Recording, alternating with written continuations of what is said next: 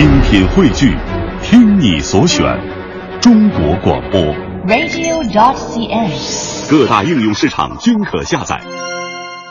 好，天下公司直播继续。这一时段，我们首先来关注的话题是城商行集体回归 A 股上市。赴港上市仅一年半，徽商银行呢现在已经火速开启了它的回归 A 股之旅了。徽商银行宣布，公司董事会通过了 A 股发行方案，并计划申请 A 股上市。公告称，公司拟在上交所发行估计不超过十二点二八亿股，不超过已发行总股份约百分之十一。公司同时表示，募集资金在扣除发行费用之后，将全部用于补充核心一级资本，来提升资本充足率。嗯，为什么如此急迫的要回归 A 股呢？记者今天向徽商银行了解情况，但相关负责人表示，目前依据相关规定啊，这项计划还需通过股东大会通过以及相关监管机构的批准，没有更多的信息向外界来披露。嗯，而一位业内人士却告诉天下公司记者说，徽商银行之所以现在选择回归，一个很重要的原因就是它呢，相比于其他的城商行有香港上市经验，而这就是一块敲门砖。很多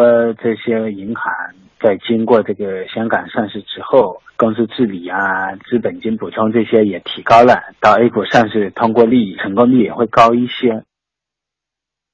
一位业内人士表示呢，A 股市场持续火热，向港股公司展示了巨大的吸引力。类似徽商银行这样的公司在此时宣布回归，也是情理之中。记者注意到，不仅是徽商银行这样的城商行，类似银河证券这样的大型券商，也在紧锣密鼓的谋划他们的回归 A 股之旅。一位业内人士告诉记者，随着 A 股市场的回暖，证券行业的业绩向好，银河证券很有可能作为国家首国内首家 H 股券商回归 A 股。嗯，在银行业专家董希淼看来呢，相对于港股市场来说啊，A 股在估值等方面有着较大的优势，而且从徽商银行迅速的反应来看，之前登陆 A 股很可能是为了今天的曲线救国。嗯，反正这个呢，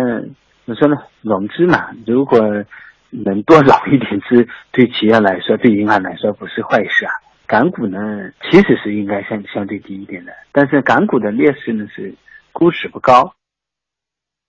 在银行业专家董希淼看来呢，相对于港股市场来说，A 股在估值等方面有着较大的优势。呃，不过城商行上市呢，现在还是要面临监管的高门槛的。一位业内人士表示说，监管层对城商行的资产规模要求很高，定内的规模是七百亿。根据记者了解到，城商行中符合监管标准的大约有三十家，资产规模在一百四十亿到七千亿之间，而且规模大的大多在发达地区，西北的普遍规模比较小。嗯，同时呢，银行业专家董希淼也提醒，现阶段国内城商行在未来业务发展上还面临尴尬的局面。它在整个我们中国的银行业体系里边哈、应该说属于一个相对比较尴尬的一个这个地位。上面呢有大型商业银行，有五大行，还有全国性股份制商业银行。你无论从全国性的布局啊、机构网点啊、这个业务水平啊，这城商跟他们差别差距是很大的。那么从下面来看呢，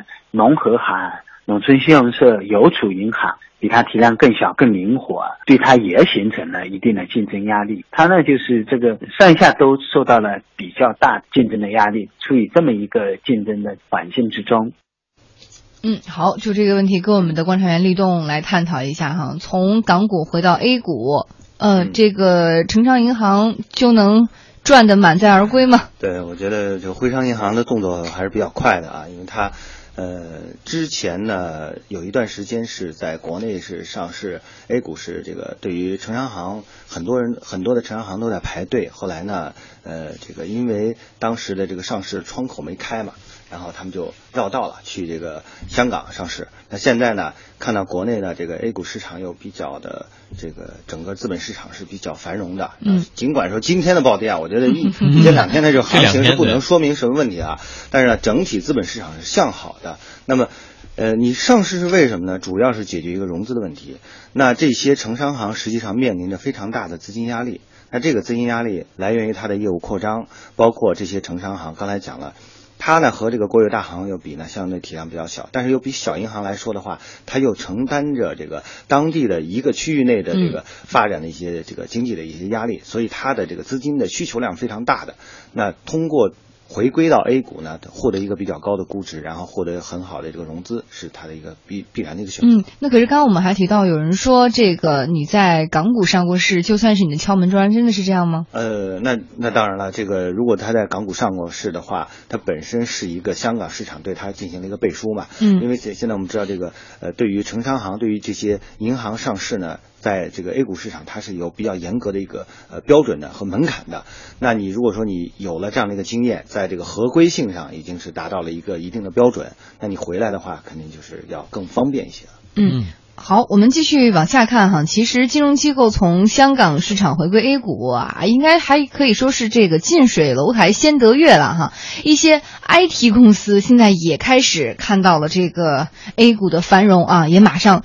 准备大举从美国市场要跨过千山万水来回国上市了。比如最近的聚美优品 CEO 陈欧他就说呢，现在已经有无数的国内券商来找我们，说我们是他们最想拉回来的股票，因为聚美现在。在海外上市利润极好，而且现在呢，在海外是被严重低估的，所以他们正在这一块积极的进行研究。嗯，今年以来呢，我们也观察到多家中概股计划要回归 A 股，像完美世界呀、世纪佳缘呀、九邦数码呀、盛大游戏啊、学大教育相继提私有化。据互联网业内人士说呢，世纪佳缘明年将会筹划转板新三板。而已经从纳斯达克退市的分众传媒，最快将于今年六月份啊，下个月在国内 A 股借壳上市，目标市值是千亿级别的。嗯，IT 业内分析师李林告诉记者说啊，当这些中概股看着暴风科技在 A 股市场上连续三十个涨停的时候，那你想呀，曾经在一起玩耍的小伙伴，怎么还能在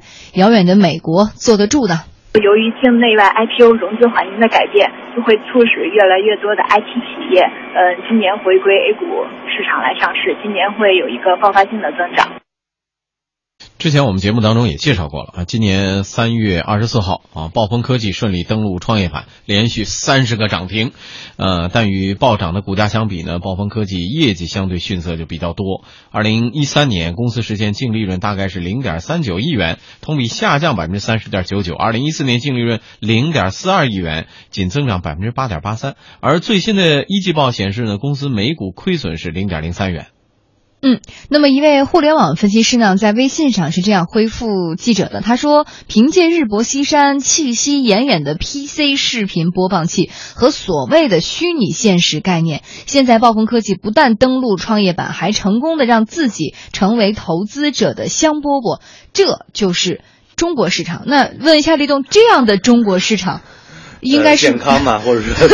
这个啊，这个暴风科技这件事情，确实我们在之前的节目中也说过啊。当时是我记得是第二十五个涨停板的时候，嗯啊，说这个这个现象怎么分析啊？我们当时说的这已经博傻，脱离了这个我们的分析范畴了，或者框架了。一般的框架是分析不了这事儿的，那只能说是我们的这个呃这种资金驱动型的这样的一个市市场。那么造成了这样的一个疯狂的状态。嗯，另外一个呢是说这个呃，我们知道现在的这个呃物以稀为贵嘛，就刚才讲的这个很多的呃一些中概股，它为什么要回来呢？嗯，它它在以前按照以前的标准的话，在这个国内上市是非常困难的。嗯，那现在整个的这个你通过一些这个一个是政策层面，它有了一些这个放松，嗯，然后放宽，嗯，呃，另外呢门槛是降低的。那你回来之后呢，发现有很好的一些机会，所以就想问他们，虽然这些中概股意欲回到这个国内再重新上市，但是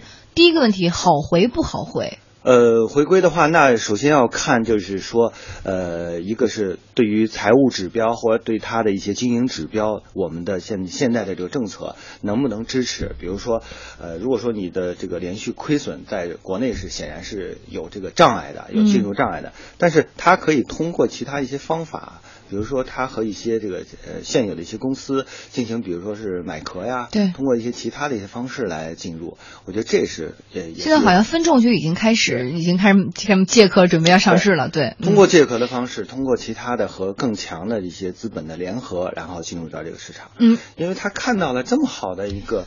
对，现在是这么好，但是等他们回来以后，我就想问第二个问题了：假如他们能够好回，那回来以后能好不能好？这里面呢，就是这这就是牵扯到一个什么问题啊？你要从两个角度来分析啊，就他们为什么要回来？那他回来是一定是看好中长期的这个资本市场的，嗯，他并不是说在于说我现在看到了短期的有一个有一个顶三十个哎有可能是这种对潜力对，已经涨起来，他是绝对不会说，因为我马上要看到顶了，它我再回来。那回来，它是一个散户思维了，是一个普通投资者的思维了，它是按照战略布局的这样的思维进入的，那嗯一定是说。就他们这些公司的也好，包括这些帮他帮助他们上市的这些投行也好，呃，还有其他的战略投资者和财务投资者，他都认为中国的资本市场在至少在呃比较长的一段时间内，嗯它还是呈现一个慢牛的这样的一个趋势，嗯就是还是呈现一个牛市，所以它才会有这样的勇气。如果说否则它回来了，正好又赶上一个非常不妙的一个回调期。对吧？这个是他股票发不出去，那大家这个是这个投资者的心理都是呃要要离场，或者说是觉得这个呃信心受到打击了。那这时候他回来，实际上反而是不是一个很好的一个契机。所以我想，这个要我们怎么理解？我们理解他是一定是他看到了这个资本市场的中长期是向好的。嗯，你这句话给现在很多的这个投资者心里吃了一个定心应丸呀。该是这样。你就为就是说，为什么今天的这个创业板它会有一个很好的一个表现，对吧？嗯这个表现除了我们说的所谓这个杠杆牛，就是说这个资金从这个主板跑到了创业板之外，